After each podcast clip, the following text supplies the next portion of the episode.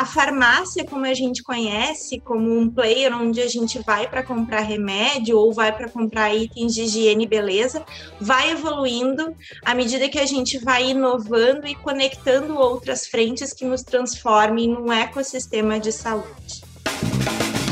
Este é o programa Mid Marketing do UOL. Toda semana, uma nova entrevista sobre comunicação, propaganda, carreira e negócios. A importância das farmácias cresceu muito na vida das pessoas. Como ser rápido e efetivo nas entregas agora com o mundo digital? E o que vai mudar na comunicação das empresas de saúde daqui para frente? Eu sou Renato Pesotti e nessa semana a gente recebe a Priscila Barbosa, que é head de marketing do grupo Panvel. Tudo bem, Priscila? Super obrigado. Muito legal contar com a sua presença aqui hoje.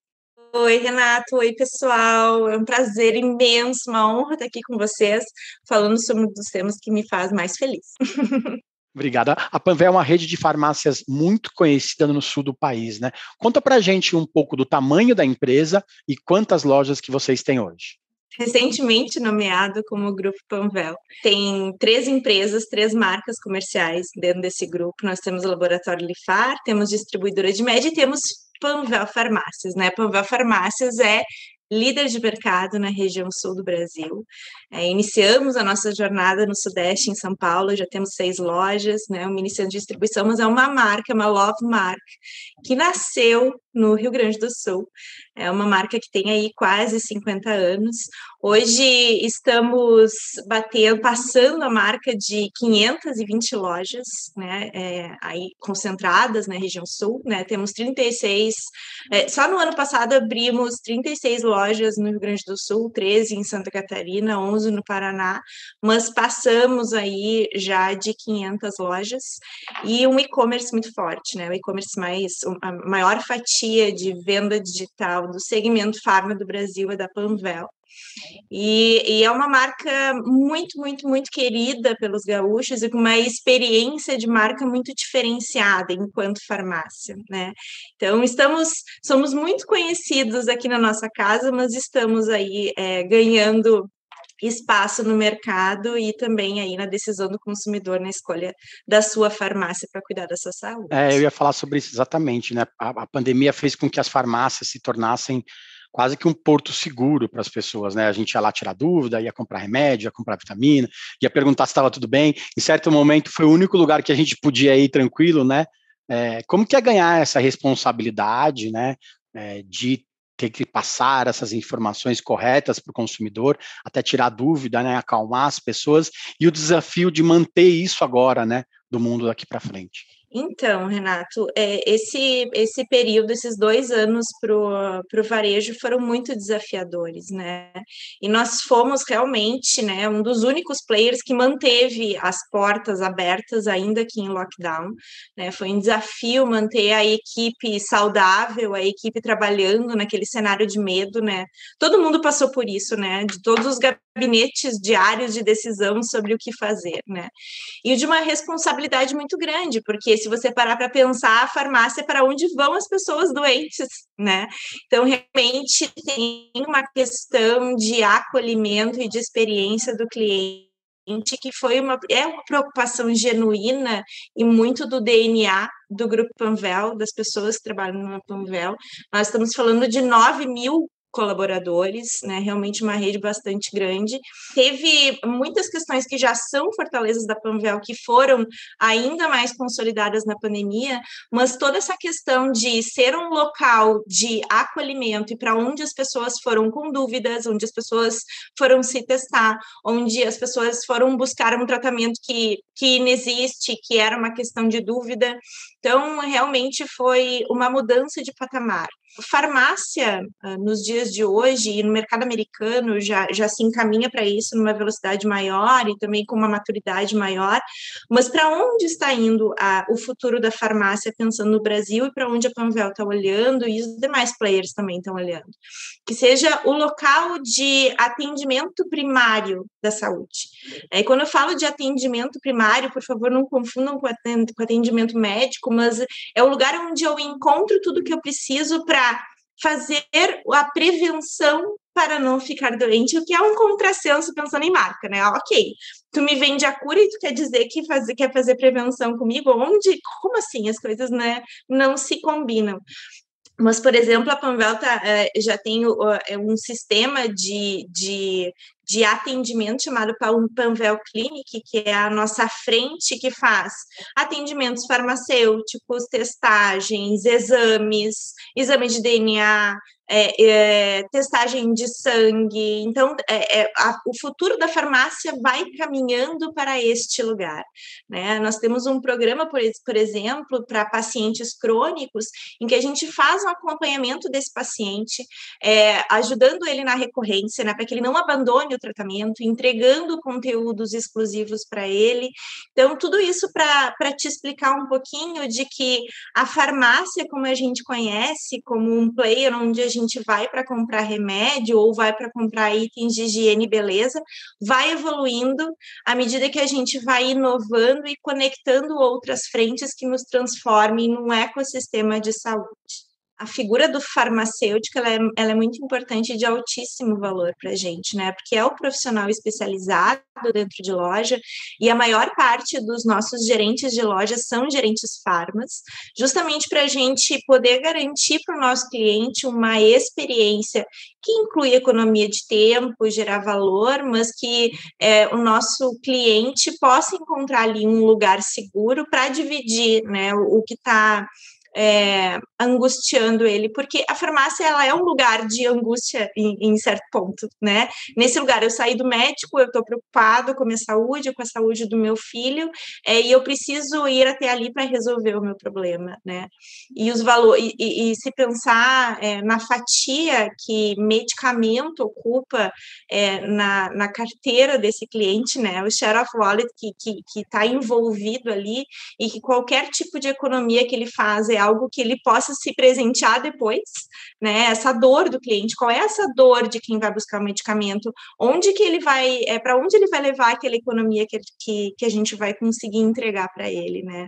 De, de gerar valor. Então, tem, tem muitas nuances escondidas e, e, dentro do segmento farma que a gente só entende e, e, só se conecta quando realmente senta aqui e entende o universo maravilhoso que envolve liderar uma marca como a Planvel.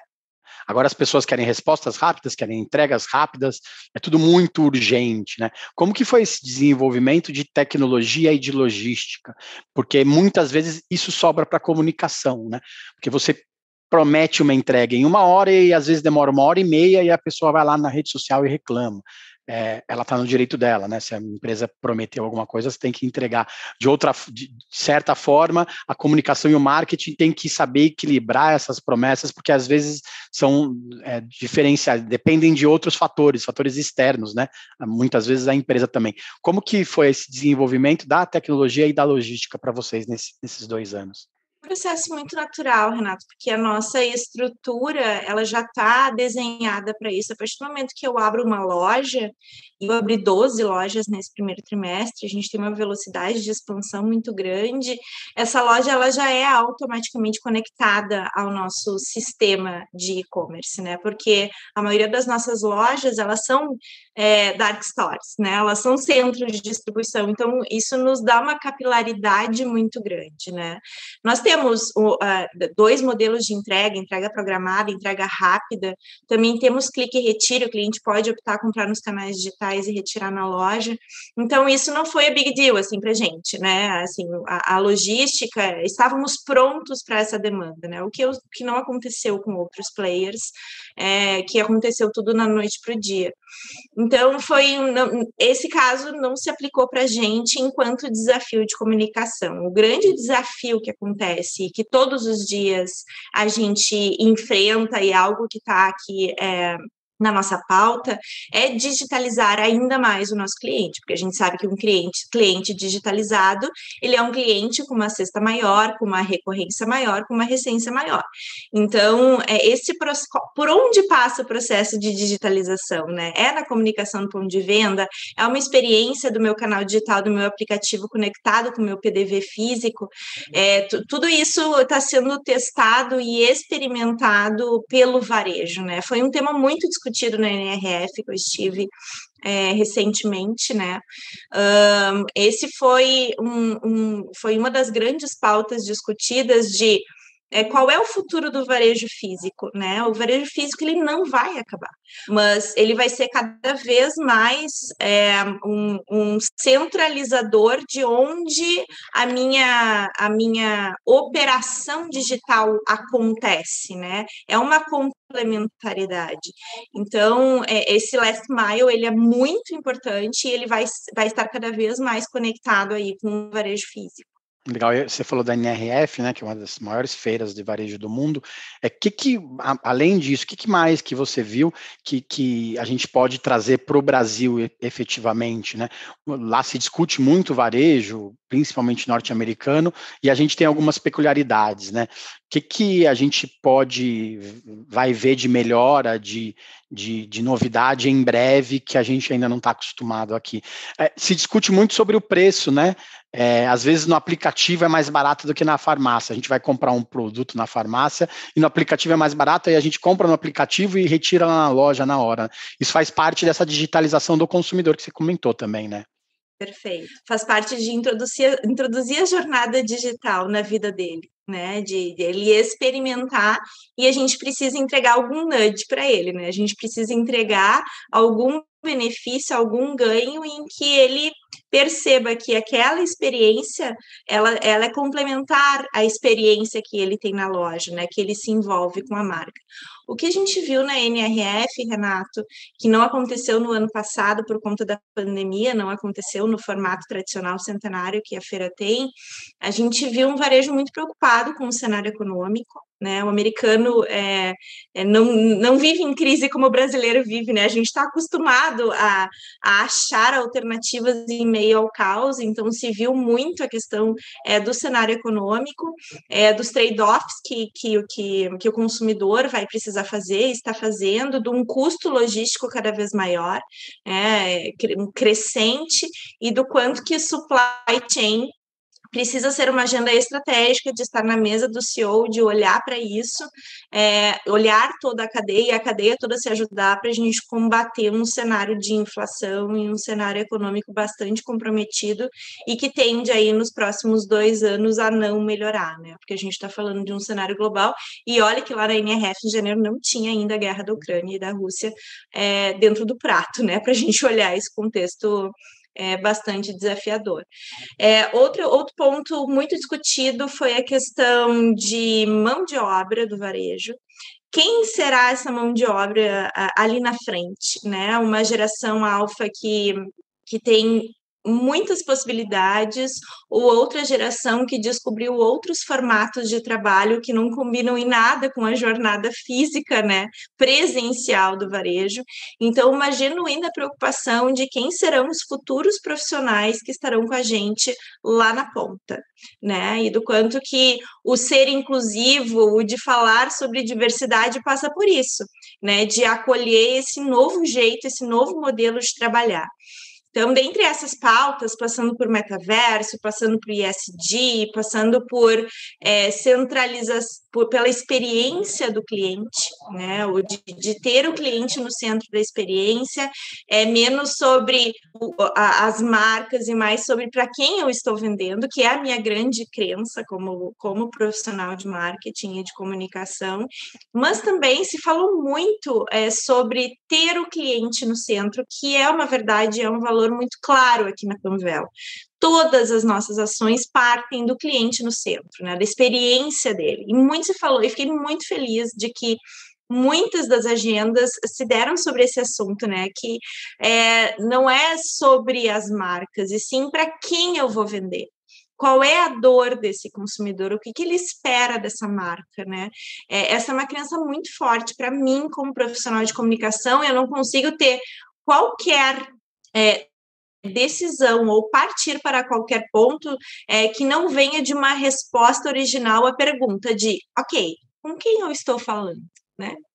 E, isso passa por entendê-lo profundamente de verdade, gente, com o mar de dados é, que nós temos hoje disponível, tanto, tanto dados próprios quanto terceiros, é inadmissível que nossas estratégias de marketing é, não estejam conectadas a isso. É legal você falar sobre isso, porque a gente viu na pandemia que muitas empresas tentaram ajudar as comunidades, tentaram entrar no tecido social das marcas, né? alcançar o consumidor de outras formas, é, que, é ver exatamente para quem ele vende. A gente brinca muito, né, que se não tá, se, se o consumidor não estava no centro das estratégias, quem estava, né? Até então, e, e algumas marcas falam, ah, agora o consumidor está no centro, né? É como e, e farmácia especificamente tem muito uma questão de, de acolhimento, como você comentou, né? Acolhimento, tem empatia. É, você acha que a pandemia trouxe realmente mais empatia para as empresas como um todo? E isso vai ficar no nosso nosso mundo daqui para frente? Renato, tem uma crença pessoal, eu desejo que sim, né? Eu espero que sim, espero que isso tudo é, resulte também isso como aprendizado. É, acho que a pandemia nos deu a real noção do quanto somos de fato globais e do quanto somos de fato iguais ainda que em locais, culturas, origens completamente diferentes e diversas, né?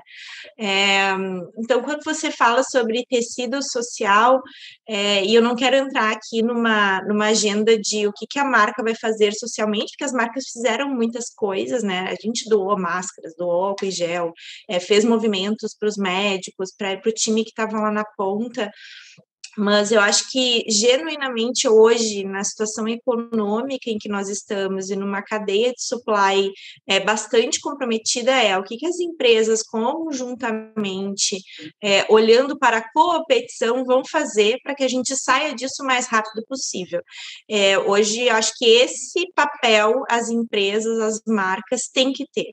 Né, de, de estarmos juntos para o mais rápido possível a gente conseguir evoluir é, como negócio, né, o sistema econômico fique em pé, mas que também a gente, né, enquanto pessoas, enquanto seres humanos, é, consigamos entender quais são as necessidades, é, quais são os desejos e o que, que eu posso fazer pelo outro. Né? Sem, sem sombra de dúvida, eu espero que isso fique de pé no pós-pandemia. Esperamos, né? A gente vai para o intervalo, daqui a pouco a gente volta com a Priscila para falar um pouco mais sobre a disputa pela atenção do consumidor, que agora está muito fragmentada, né? E sobre como foi juntar várias marcas dentro de uma só, né? a experiência que ela teve faz pouco tempo. Voltamos já. No cantinho do Parque Antártico, onde eles ficavam refugiados, cantavam o Cléo morreu, a Mancha se fudeu. Em 1988, um assassinato do lado do estádio do Palmeiras marcou a história das torcidas no Brasil. A rivalidade entre as principais organizadas aumentou e a forma de torcer dentro e fora dos estádios nunca mais foi a mesma. O podcast Futebol Bandido agora se chama Wall Sport Histórias. Nessa terceira temporada, a gente descobriu documentos inéditos que revelam detalhes dos primeiros anos das organizadas. Uma jornada cheia de festas, brigas, reviravoltas e despedidas precoces. Todas as violências que você vê é em ônibus, é em estádio, em qualquer lugar. Não é ponto de uma que não tem torcida formizada hoje. Você pode ouvir Wall Sport Histórias sobre Meninos e Porcos no site do UOL e no seu agregador de podcasts preferido. Voltamos. Essa semana a gente recebe a Priscila Barbosa, que é head de marketing do grupo Panvel. É, hoje as empresas disputam espaço com, com, outras marcas do mesmo mercado, com marcas de outros setores, com empresas de entretenimento, com canais de streaming. É muita coisa para a cabeça de um consumidor só, né? Às vezes. Como que é no, tá no meio de tudo isso e como que é, é se diferenciar para que a marca ganhe espaço, né? No dia a dia das pessoas e que ela não corte justamente a sua linha né, de despesa, porque na crise muitas vezes as pessoas têm que cortar algumas coisas, têm que deixar de consumir algumas coisas. Como que é estar tá no meio desse, desse caos? A primeiro ponto, né, Renato, é hashtag estamos todos exaustos, né? E estamos exaustos por conta desses dois últimos anos, estamos exaustos porque estamos exaustos, mas muito, é, muito dessa exaustão e desse cansaço vem porque o nosso ritmo está muito pautado é, pelo pela, pelo bombardeio de acionamentos que a gente tem todos os dias. Né? Quando eu falo de acionamento, é é, o que chega no WhatsApp é para agora, é urgente, não dá para esperar. É, o, a, a, mensagem que chega no Instagram, é, eu tenho off, né, tenho medo se, se eu não entrar no Instagram e não entender o que está acontecendo. Então, é, tá, tá difícil para a gente. É só, só a gente sentar e pensar. Meu Deus, está difícil de priorizar o que, que realmente é importante de, de tudo de informação que chega até mim. Né? E e no meio disso navegam as marcas, né? Como, como que eu, é, qual o espaço de atenção que eu vou ter do consumidor? E aí eu conecto com o que a gente estava falando antes, né, Renato? Assim, com quem eu estou falando. Né? Se a gente não, não parar e pensar sobre com quem a gente está falando, dificilmente eu vou conseguir atingi-lo, porque eu não posso tratar todo mundo como igual, que as pessoas estão recebendo o mesmo tipo de conteúdo nos mesmos canais e que isso interessa para todas as pessoas. Eu penso que o grande desafio de um líder de uma marca, de um profissional de comunicação e de uma marca no fim do dia é fragmentação e que essa fragmentação, quando, né, eu, eu, imaginativamente, né, eu junto ela, isso tudo precisa fazer sentido e precisa estar é, evoluindo para o lugar onde eu quero levar esta marca, né? Então, acho que passa por isso, né? O desafio está posto, a comunicação está fragmentada, os canais estão fragmentados. Então, como que eu faço tudo isso fazer sentido é, dentro de uma lógica planejada de marca? Né? Que se antes nós fazíamos, sei lá, 20 anos atrás, uma campanha publicitária em mídia massiva e eu conseguia contar para todo mundo sobre o que aquela marca estava falando, hoje isso é um pontinho de um plano 360, né? Talvez a mensagem que eu preciso, preciso dizer dessa marca não passe por meios massivos, talvez seja conteúdo, talvez seja um novo produto, talvez seja um preço diferenciado, uma estratégia promocional, talvez é, enfim, ela passa por diversas estratégias, né? E, e, eu brinco com o meu time, né, que a única coisa que eu preciso fazer sentada aqui é colocar as pessoas certas nos lugares certos e as mensagens certas nos lugares certos, e, uma, e que todo mundo me entenda quando eu estou me comunicando. E o eu é só, um, é só uma metáfora sobre, sobre o que, que essa marca está falando. Isso tem a ver muito com a mudança de marca mãe, que a gente pode falar de vocês, né? É, o grupo tinha outros nomes, né? Tinha um nome que não era igual ao do, do carro-chefe da, da, da, farmácia, né? E acaba, acabava se fragmentando às vezes, né? As pessoas falavam do grupo, mas estava falando de outro nome, falavam assim, ah, mas as pessoas não entendiam às vezes o recado, né? Como que foi esse processo que vocês passaram recentemente e como foi cuidar disso durante a pandemia, sendo que é, vocês tinham que olhar para as vendas de hoje, né? Porque as farmácias continuavam sendo muito importantes para as pessoas. Como que foi tomar conta dessa, equilibrar todos esses pratos ao mesmo tempo? Foi um processo de organização e era tão, é, tão necessário que aconteceu de forma muito natural, né? Nós somos, éramos Grupo de Med, uma marca que nasceu há 55 anos atrás, que fazia sentido naquele momento, e Panvel Farmácias é a nossa marca comercial mais notória, mais conhecida, e acaba sendo sempre tendo um cotovelo, né? Grupo de médio que é a Panvel. Então, o que a gente fez foi simplificar isso foi um trabalho que partiu de dentro para fora. Né? Nós contratamos uma consultoria de marca que nos ajudou a entender o quanto que essa alteração poderia impactar nos nossos demais negócios, né, para que essas pessoas não se sentissem excluídas, né? Porque Panvel, afinal de contas, é o nome de uma das nossas marcas, né? Então fizemos uma grande pesquisa, tomamos a decisão de que realmente é, o nome Grupo Panvel era o nome que fazia sentido, porque a gente passou, né, por é, diversos caminhos até chegar no nome que hoje parece muito óbvio, mas nem sempre é o óbvio. E a decisão da mudança de marca corporativa, ela tem uma relevância muito grande. E é tão natural esse processo que parece que faz anos que nós, né, nós respondemos por, por este nome. Você falou das marcas, né, do, do Panvel Farmácia, você também tem essas marcas próprias, produtos próprios, né, e a gente comentou um pouco também sobre essa decisão do consumidor de às vezes optar por novas marcas, experimentar um produto que até então não conhecia. Isso cresceu muito no varejo de hoje, né? Tem muita pró marca própria, está crescendo bastante, né, dos varejistas. Como que é comunicar isso, né? É, é uma marca muito forte de vocês hoje. É, é, muito diferente do core da empresa comunicar a farmácia como um todo e o produto é, próprio. Como que é essa diferenciação? É, a marca Panvel, né, nossos produtos próprios é, são muito responsáveis por sermos uma marca muito amada naqueles lugares onde já somos, é, temos um brand equity muito relevante, né?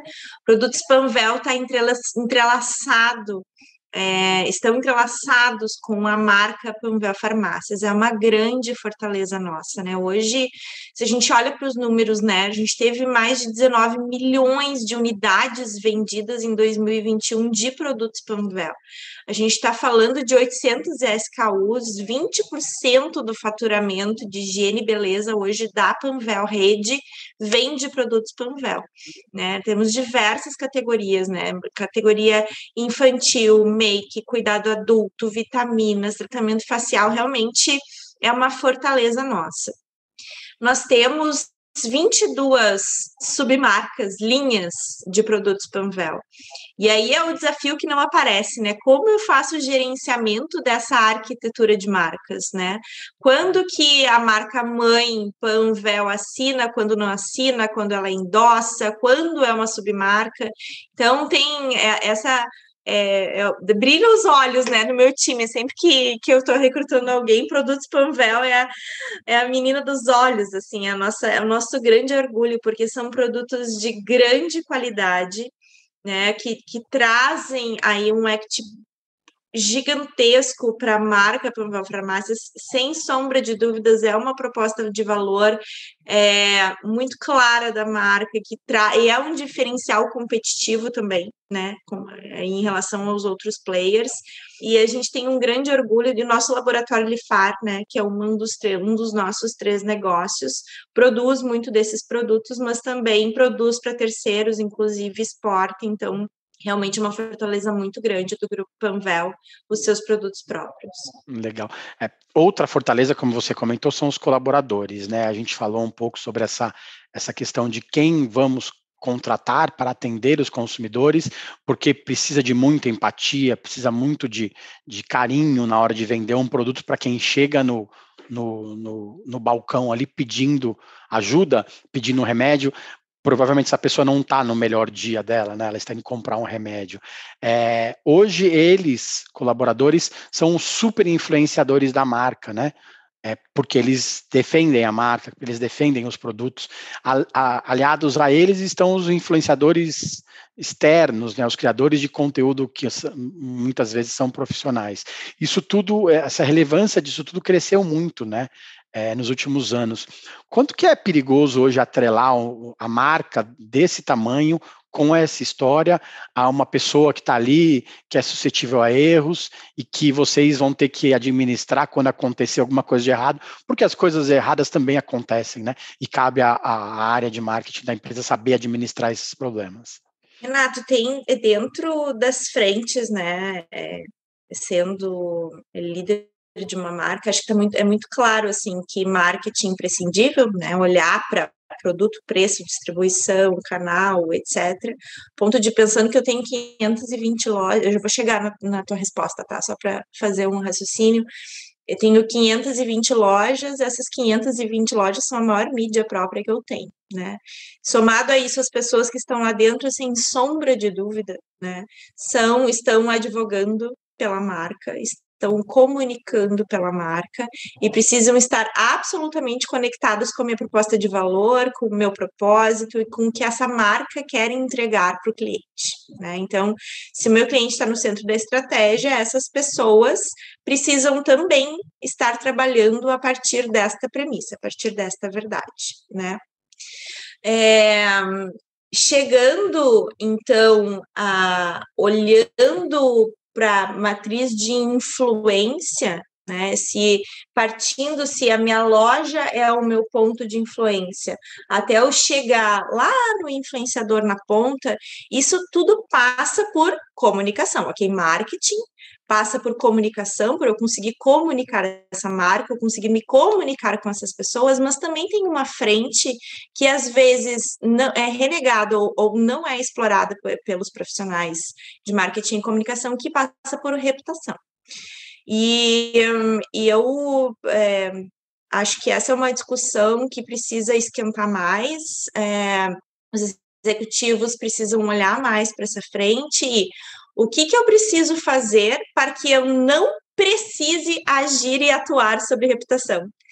É, é, é, exatamente aí que eu, que eu quero chegar, porque se a gente atuar lá na ponta sobre um influenciador, alguém é, que advogou contra a minha marca, alguém que é um hater, um funcionário que, que um colaborador que está desalinhado, é, é, porque eu não estou olhando para a floresta, não estou olhando para o macro, não estou olhando para a reputação dessa marca. Porque se eu estiver olhando para a reputação, eu estou vendo que ali dentro eu tenho estratégias de de comunicação interna, eu tenho uma estratégia de cultura que está conectada com isso, eu tenho uma estratégia de ter pessoas conectadas com a marca através de uma, de uma mesma estratégia que elas estão advogando por mim, elas estão me ajudando a construir reputação e influência. Isso passa também por um colchão de ações por uma, por, por, uma lista de ações que vão me gerar esse colchão de reputação. Quando eu tiver esse colchão de reputação muito forte, o que acontecer eventualmente, porque vai acontecer e todos os dias acontece, eu tenho esse colchão para me segurar porque eu construí ele, porque ele é legítimo de fato, porque eu tenho quem advogue por mim, porque eu tenho quem lute por mim, porque é, eu tenho pessoas que acreditam na minha marca e que estão conectadas com ela. Não me preocupa tanto porque eu estou olhando para a reputação como um todo. E sei e quando isso acontece, sei exatamente quando, como eu preciso agir, porque eu tenho um plano de voo de gestão de, de reputação pronto para dar o play se alguma coisa acontecer. Legal, Priscila. Obrigado pelo tempo, foi ótimo. Legal a gente falar de um setor tão importante para a gente hoje, né? E também falar um pouco de como as empresas buscam ampliar os seus espaços nas, na, nas vidas das pessoas, né?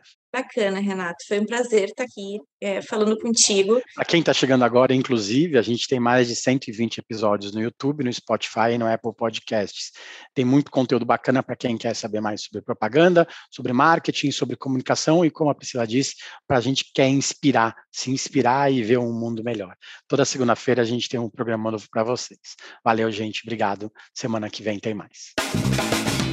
Os podcasts do UOL estão disponíveis em todas as plataformas. Você pode ver uma lista com estes programas em wall.com.br/podcasts. Mid Marketing tem apresentação e reportagem de Renato Pesotti, captação de áudio de João Pedro Pinheiro, design de Débora Faleiros, direção de arte de Gisele Pungan e René Cardillo, coordenação de Armando Pereira e Juliana Carpanese. Os gerentes de conteúdo são Alexandre Jimenez e Antônio Morel, e a direção de conteúdo é de Murilo Garavella.